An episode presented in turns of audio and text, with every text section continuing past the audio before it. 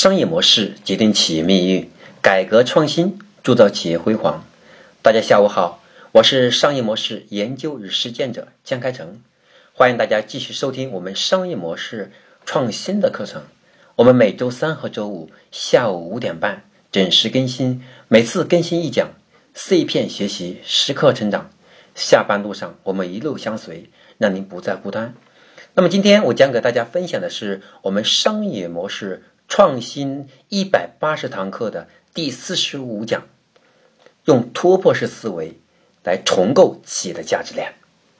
那么最近一段时间呢，听到了很多企业家都在讲到说人工智能啊、大数据啊、云计算等等这些概念。那落实在企业里面，那么更多的传统企业在转型互联网的过程当中，更加强调走的第一步是企业的多元化业态。什么是企业多元化业态呢？就是我们企业现在除了卖杯子，也开始卖茶叶；除了卖茶叶，开始卖矿泉水儿，对吧？所以说，我们企业强调的多元化业态。那么，从战略的角度来讲，这就是要重新去梳理企业价值，重新去定位企业价值链，重塑企业价值链。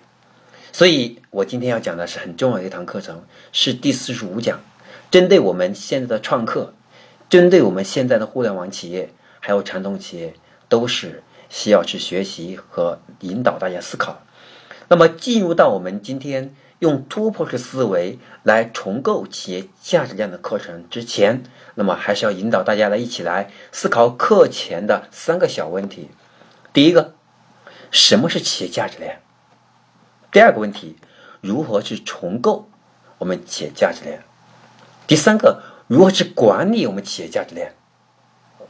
那么，在进入到我们课程的时候呢，这三个问题，希望大家能够把问题放在心里，放在脑子当中，然后进入到我们的正式课程。所以呢，在这里，希望大家能够把之前我提到过的学习的三大要素，再结合今天的主题和思考的三个问题，然后进入到我们课程现场。那么，我说前面我提到过的。高质量学习的三个要素，第一个要素是完整的学习，希望大家能够把我们每期课程听完。第二个就是及时的应用，把我们每次写的内容及时用在企业管理上。第三个就是学会分享，让大家每次学完之后应用出来的时候，把这些好的案例、自己的亲身体会分享给身边的朋友，让大家一起来听聆听我们的商业模式创新的课程，然后来结合。你的指导让朋友也能对他有帮助。OK，那就进入到我们今天的第四十五讲课题的现场。我们说商业模式决定企业命运，改革创新铸造企业辉煌。它并不是我设定的一种口号，而是我们商业模式创新要给企业带来的价值。同时，商业模式为什么能决定企业命运？是因为商业模式是我们企业的一张地图，它能不能告诉我们？我们该如何去走这条路？它也是个，也是个导航仪，同时也是个指南针。它会让我们自己在人生的道路上，在企业的发展道路上不会迷失方向。那同时，企业要不断健康的发展，我们需要有不断的调整策略。而这个策略最重要的一点是要明确企业的价值，企业的价值链就很重要了。所以说，商业模式决定企业命运，而商业模式的核心是要突破常规，来重塑我们企业。用户的价值，从过去的产品思维到用户思维的一个急速转变，让企业从价值链上进行高效的重构，来实现企业价值和收益的最大化。那么，通过自己我自己十余年的这种互联网创业打拼的经验，我发现，我过去我们强调说人的三观，对吧？说世界观、价值观、人生观。其实是我们企业也是需要三观的，也就是我们企业的使命，对吧？价值观还有组织文化，跟我们人生的三观是一个道理。所以说，企业也需要一套更为缜密的一种价值管理体系。现在的社会呢，有三大景观备受人大家的一种关注。第一个是新科技产业，比如说现在大数据啊、人工智能，对吧？也就是德国的工业四点零。还有美国的我们说的产业互联网和德国的工业互联网，以及中国的制造二零二五，这就是由科技引发的一种企业的一种新的突破的浪潮，和企业的发展的一种新的新的一种业态和新的由技术引发的一种企业新的改革方向。这第一点是新科技产业，第二个是新金融产产业，比如说过去的比特币，还有是现在的以太币，它是采用的区块链技术，它也是由技术引发的。但是它重点是在金融领域，结合现在的金融里面的诚信管理，还有现在我们的信用体系的建设，引发的一种金融的革命。它颠覆了过去的贷款和我们现在过去的一种质押等等各种金融手段。这是第二种是金融产业的一种新的改革命。那么第三种就是传统企业转型升级，对吧？像娃哈哈，还有海尔。他们都在利用大数据、云计算的方式，来建立企业的大数据体系，用大数据来时刻分析市场的变化，以及用户的心态，以及现在市场对我们产品的需求和现在用户没有严明的隐性的需求的一部分，来让我们更好的去发现蓝海，去更好的去创新产品，来满足我们市场的用户的需求，来把过去传统的规模化。同时把今天的个性化融合起来，个性化并不是和我们过去的规模化是矛盾，而是能够把个性化用新的科技也能够量产，对吧？所以我们可以把它称之为半定制嘛，半个性化。所以我们说我们要穿衣服，无非是颜色不一样嘛，尺码不一样嘛，但用的材料大同小异，它并不是完全每个人之后所有的想法都完全是不一样的。不会，它总是有一部分是相同的嘛，对吧？所以说，从本质上来讲，无论是苹果这样的一个快速迭代产品的一种公司，还是由国内我们国内高呼不下的企业展现升级的这种状态，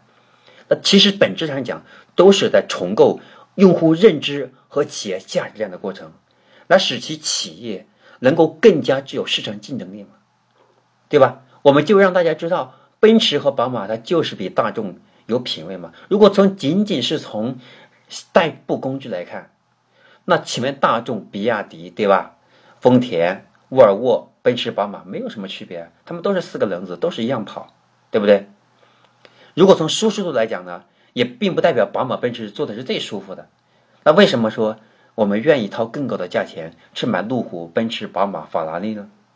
因为这就是说白了，它本身来讲。它是一种不同用户的需求，这个需求呢，可能是对舒适的要求，对品牌的要求，还有一个就是对这个身份的象征的要求，对不对？所以我们说，其实企业价值链，我们说蓝海，它都是在重塑用户认知，通过提升用户对我们认知的深度和广度之外，同时也能加强了我们企业未来在用户心里面心智的地位。让用户对我们的认可度是大于别人的，这个时候我们就有市场，我们能够用更高的价格来占领市场，能够让我们不再打价格战。所以今天这是我们每个企业都希望看到一种状态，对吧？所以说，任何企业，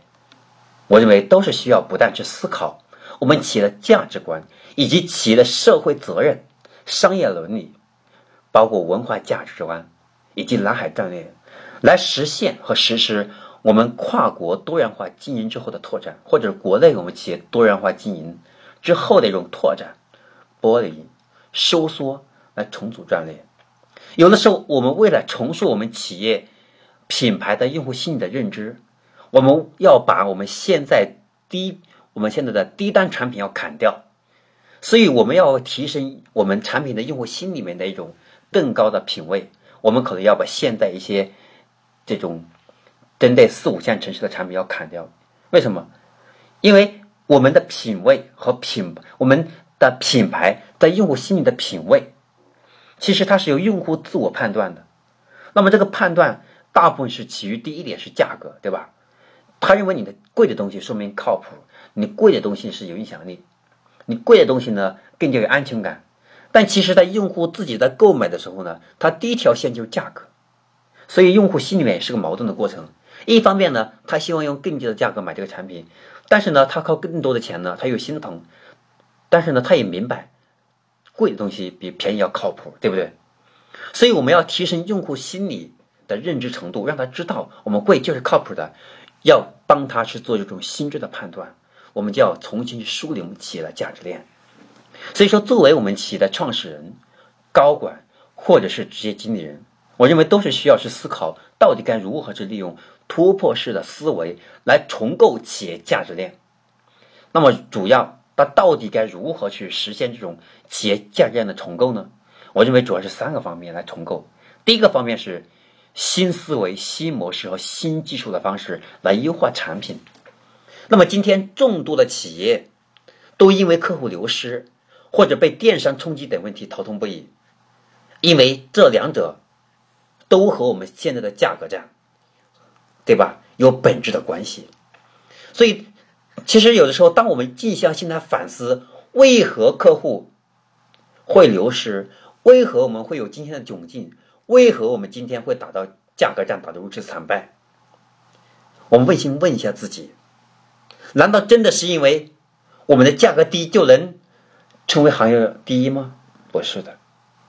我们去超市看一下，蒙牛、伊利、三元牛奶哪个卖的好？是那个卖的最便宜的吗？不是的，而是今天伊利和蒙牛这两个品牌，为什么呢？大家认为品牌靠谱，因为这品牌它贵的背后是因为它的产品成本更高。保证产品更加靠谱，特别是吃的、喝的东西，我们更更加不能随便买，对吧？所以，就是我们要用在心里面，在用户心里面，就像蒙牛和伊利一样，是树立用户这样的一个心智，让用户从心智上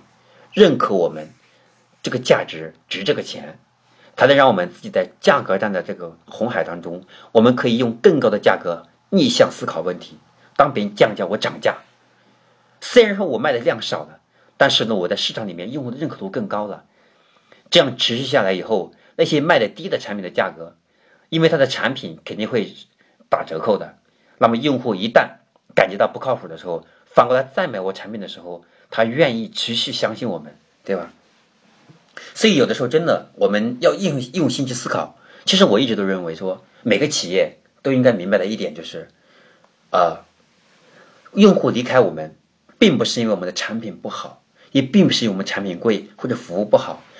而是需要新鲜感。就像我们说飘柔一样，你看今天我们有很多种品牌，过去我们大家都很信赖品牌。坦白来讲，过去我一直很信赖飘柔，其他的洗发水我基本上从来不用什么海飞丝的那种都不用，因为确实飘柔的洗完头发之后很舒服，对吧？后来它有什么？去油的呀，去屑的呀，等等各种都有。但今天我们所看一下，像刷鲜的那些都起来了。今天我也很少去用飘柔的，为什么呢？因为我想，我想尝试一下新东西。飘柔很好用，可是我现在用的很少。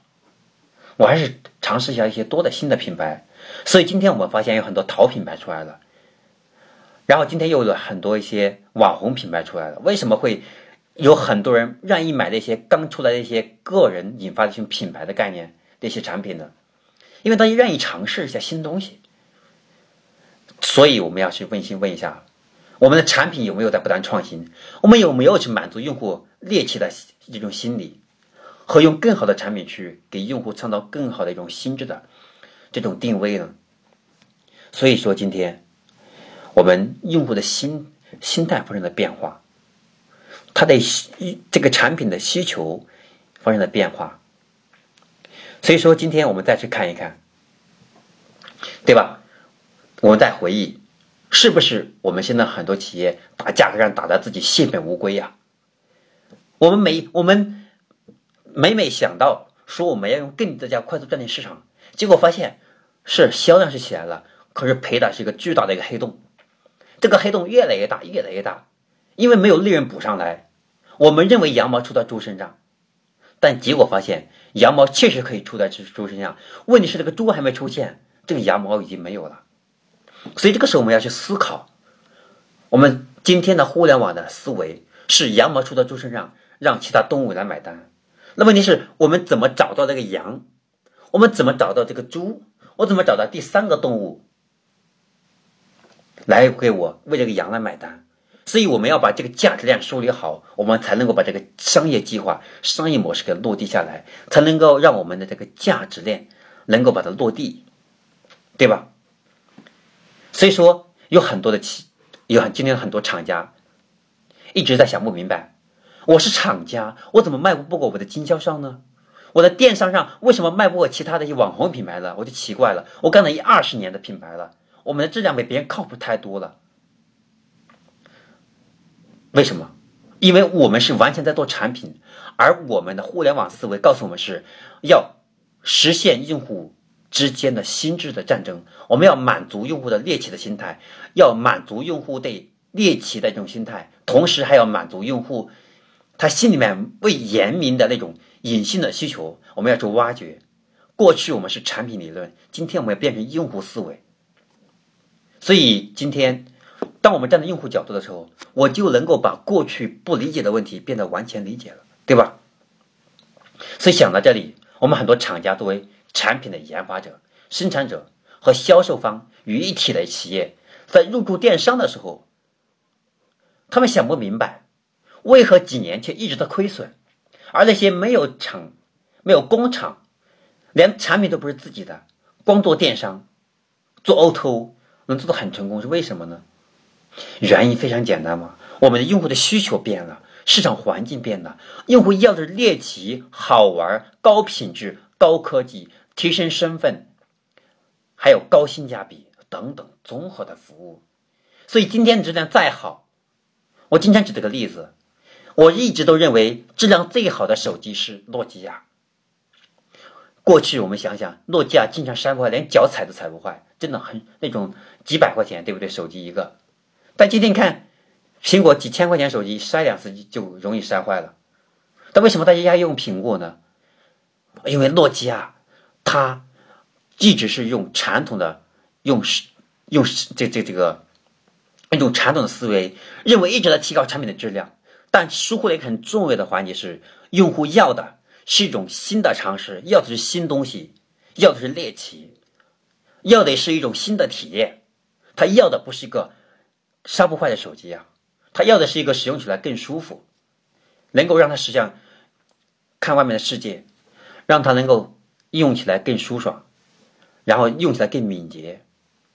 其实本质上来讲，我都可以拨打电话。你说诺基亚的、三星的、OPPO 的、华为的有什么区别吗？如果只是打电话，没什么区别。而且我们手机很多功能，真的用了几个呢？没有多少功能是常用的。所以很多时候我们发现。我们为了一些很多更昂贵的功能买单呢，自己却不用。但是我买的时候就愿意，为什么呢？因为我猎奇嘛，因为我想尝试新东西嘛。我不能，我想告诉我自己，我是入流的嘛，我不想被这个社会淘汰了，我也得跟着时代走。所以有什么新东西出来呢，我也得愿意去使用一把。时间长了以后，就发现这种心态越来越、越来越艰巨，这种、这种、这种激烈之心会越来越刚性。所以说，我们今天的企业需要从产品的角度来创新用户新的价值，来颠覆我们的品牌，还有产品在用户心里的认知度。我们也可以像摩拜、ofo 一样，用新技术把传统没落的一个传统的行业颠覆为一个新的行业。大家想想，过去的自行车是不是？我们过去说，从自行车到摩托车到三轮车，然后再到我们的现在的小汽车。私家车，对吧？再到 SUV，还有越野车、吉普等等等等。我们所看到的，这是我们过去理解的交通工具的一些变化。但其实上，我们所看到自行车，我们认为它已经淘汰没落了。可是有了新技术之后，有了二维码技术，有了扫码的功能，有了定位功能，有了大数据功能，有了云计算功能之后，这种这种新的技术之后呢，我们发现自行车变成了一个不叫自行车了，叫共享经济了。所以这是你看，大家没说叫自行车啊，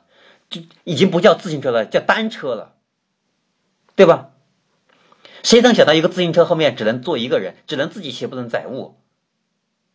但今天是不是完全被颠覆掉了？所以我们的认知发生了变化，这个世界观发生了变化，我们对这个世界的看法有所变化，我们对产品的需求不在过去用产品的好坏来平来平衡，而是因为。我的猎奇心，或者是我想要尝试新东西这种激烈心，或者是我现在由于现在新东西出来，我想尝试的这种心态，来促使我来购买这个产品。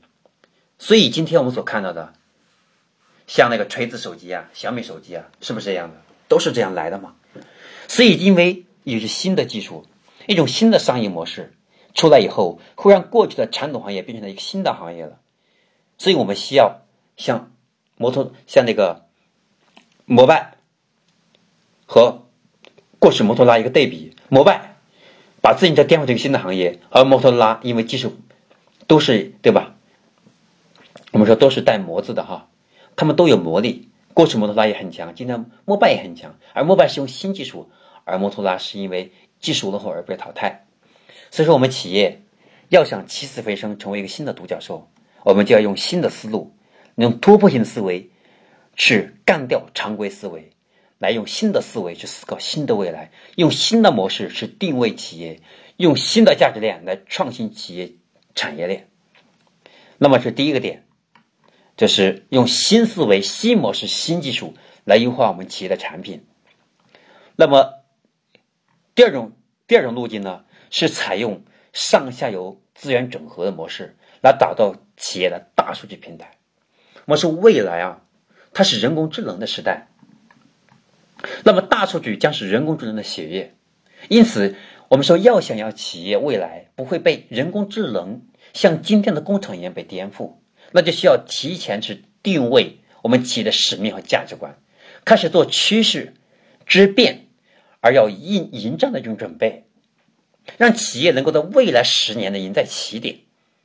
具体做法就是，我们要开发一套基于云端的大数据平台，然后是设计出一套新的商业模式来整合企业上下游的资源，从经营层面可以让管理者随时随地、时时刻刻去了解公司。对公司情况时刻都了如指掌。那么从战略层面，可以用大数据来打磨出第二、第三、第四盈利点，让我们的企业具有更强的盈利能力，而且在风口到来之前，能够持续提升市场占有率。风口到来后，可以快速成为行业的领导者。那这是第二点，我们才要采用大数据，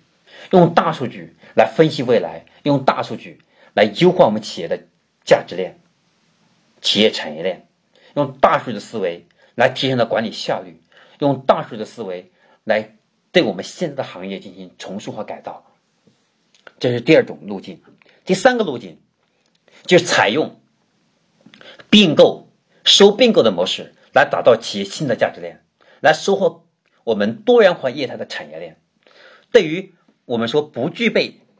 进入计划中的一个行业哈，我们可以采用，比如说我们想进入一个行业。但我现在不具备进入这个行业的一个资本，或者不进入不具备进入行业的这种人才的一种储备，或者是种技术的壁垒，我可以采用收并购的方式来进入这样一个，来降低我现在进入的难度，而快速的为企业的战略的需要而进入这个行业嘛？像阿里巴巴、京东对吧？你做的好，OK，我不收你，我把你并了。对吧？或者把你收了，都可以，我就不用自己去重新去进入这个行业。就像过去，腾讯做电商没成功，阿里巴巴做社交没成功，京东做电商呃那个腾讯做电商没成功，然后易迅就是那个由由这个电信和网易做的一个易迅，对吧？也是没成功。所以我们说企业。想要进入一个行业，不代表你要从零开始创造一个东西，而是要一群有梦想、有使命感，而且愿意把这个情怀在这个行业当中能够完全落地的这样一群人，让他为而我工作。最好的方法就是我给钱你们去做，让他们没有资本的忧这种担忧，而把所有的精心思放在技术、放在商业模式、放在专业落地上、放在市场打拼上。让企业能够持续增强。那么，这样一种收并购的方式呢，比较适合那种相对来说资本雄厚一点点的企业。用这种方式可以快速给企业找到一双可以飞翔的翅膀。但是有个弊端呢，就是很快我们会发现，要让将两家企业的文化合二为一，有难度。就像我们说，一个传统的企业，它有了资本想进入互联网，它并了一个互联网的一个年轻的行，一个一个年轻人组合的这种企业之后，年轻人喜欢开放的心态，而我过去的传统思维都是都是那种比较闭塞的，所以两种文化相相融的过程中，它是相冲的。所以这过程当中呢，我们发现最好的办法就是采用过去我们一国两制的做法，说白了，采用两套体系来管理。那么这就是说，两家我们在进入一个新的行业，用收并购的方式进入这个行业的时候，这是我们要遇到的一个难题。怎么把两个文化合二为一？我们先个过程。所以，真正的这两家企业的文化合二为合二为一，特别是文化、价值观、管理模式，其实最好的办法，我的建议就是用并购。为什么？并购呢？那么就可以强行的把一个文化灌输到另外一个企业里面。如果是收购的话，那就会产生产生到经营权和经营权和最后投资者之间一种矛盾。所以我们说要将一个领域的资源，就是要将一个要将一个领域的资源跨界与另外一个领域的资源重组组合的这种这种关键问题啊，需要思考的是，我们如何去发现和确定能够创造新价值的融合体系。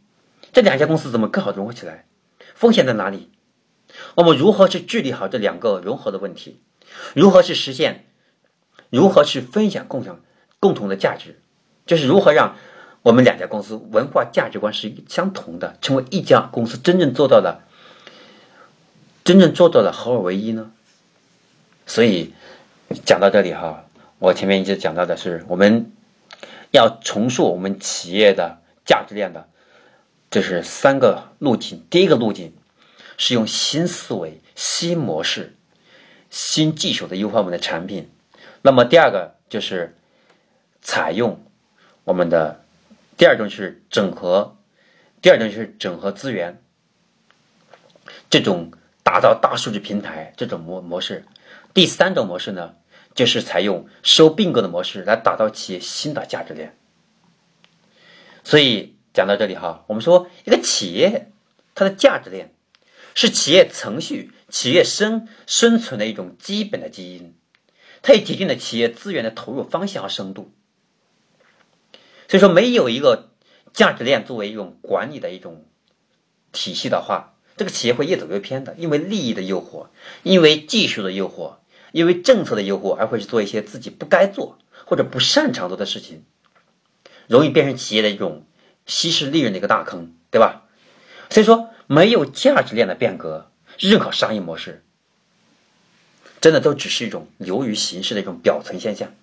很难真正的去触及企业的一种内核的部分。互联网时代，共享经济也好，分享经济也好，我们企业如何真正的去做到升级，要做到成功的话，最核心的一点之一，就是要内在价值的一个重构。从我们企业传统的一种直线型的一种价值链，来过渡到互联网时代这个网状裂变的一种形态。那么，我们要实现企业价值重塑过程当中，在这里还要补充一点，就是我们要去设定我们企业的战略生态体系，要设计我们企业的未来的战略架构，就是我们要设计好我们的企业的生态生态系统、战略生态系统、转型升级系统、破坏式创新系统。还有组织匹配力系统，所以当我们超越了战略，从理论转化为行动的过程当中，我们又距离我们企业这个更加辉煌的时刻又近了一步。让我们企业的价值链就需要不断的进行深度的重构，我们才能够把这种商业模式和企业的战略真正的是融合在一起，成为一个企业新的一种整个的一种。一种新的一个价值链管理体系，在超越我们竞争的一种新的时代里面，我们企业要能够超越固有的一种命运，甚至创造出更好的命运呢？可能我们就需要去用超越专业的方式、超越常规的方式来重新去定位和梳理我们现在企业价值链。也许我们只有超越了现在的常规。超越了我们的战略，超越了竞争以后，我们企业才能够赢在未来，赢在中国，赢在世界。所以，针对针对于此，那么我开发了这套完整的基于大数据、人工智能为背景的商业模式创新的课程。大家可以通过喜马拉雅下载喜马拉雅，搜索江开成讲师，来订阅我们商业模式创新这个系列的课程。很多朋友跟我说，我的课程应该收费，因为我的课程内容是干货。而且确实是现在很多企业都需要的，但是我个人觉得，呃，目前我想的只是想把我过去十多年的互联网的创业经验，还有职业经理人的经验，和对现在的企业思考和战略布局的实操，以我个人的总结思考，然后呢跟交流的所所学所得和实践，来组合成为这免费的一堂八十堂系统化的课程。所以，商业模式创新，它并不是简单用在企业，它也可以用在我们个人上。我们个人，我们想未来想从什么行业，想做到什么级别，想有多大多少的资本，想要什么样的团队，想要达到什么的愿景，我们也是要去思考的。所以，商业模式，我认为从企业的角度来讲，商业模式；从个人角度来讲，它也是实用的，那就是叫我们企业的个人的人生规划了嘛，对吧？所以说。当然，我们首先用在企业里面，帮助我们企业管理者和领导来设计一个持续性的一个战略，创新企业商业模式，来重构企业价值链，来确保我们企业在商战当中勇于、勇立于不败之地，且持续达到企业想要获得的价值创造的这目标。所以说，企业经营管理哈，所以说我们企业经营管理要对企业所追求的价值做出。清晰的界定，以此来确立我们企业呢上下行为的依据，来确立我们要确立企业的灵魂。那么，企业要根据我们要企业要根据明确的一种价值的选择，来确立自己的企业的使命、事业领域、战略、商业模式，还有企业的运营策略，还有制度设计，以及引导员工工作更好、更高效的一种。管理体系，一个正在经营中的一种企业，只要明确了我们企业价值链的一种精准确的定位和管理模式，并按照一个统一的标准对企业进行方方面面的进行深度审视以后，我们会发现哦，其企业中哪些环节对企业价值的影响更大，我们心里就也有底了，我们就知道怎么改进了。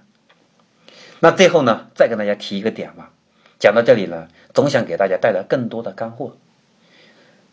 所以最后呢，想跟大家分享一点关于企业这个基于价值的管理在运营流程上的四个环节。第一个环节是我们要确立，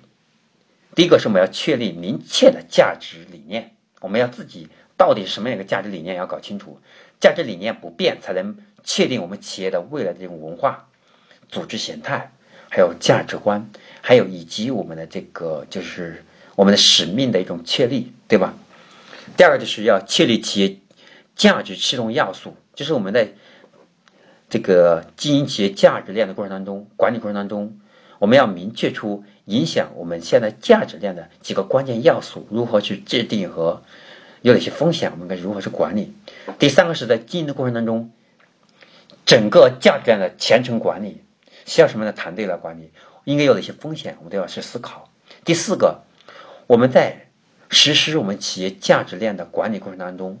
和创新过程当中，我们需要把我们现在的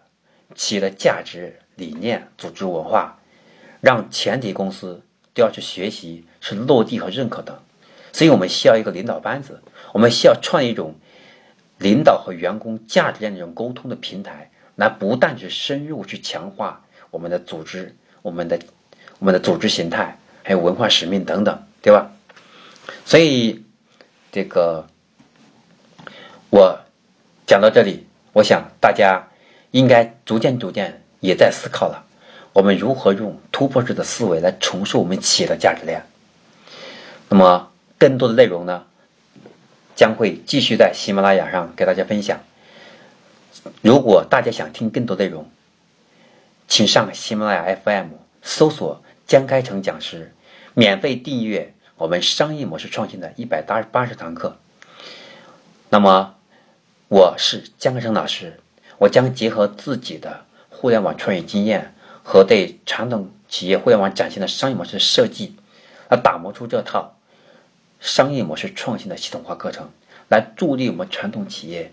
我们互联网创业者、企业高管来看透商业模式的本质。来掌握商业模式的定位、思路、流程、关键点等细节，让商业模式就像天网一样疏而不漏。二十一世纪，不管是大企业还是小企业，或是创业者，前面的商业模式竞争时代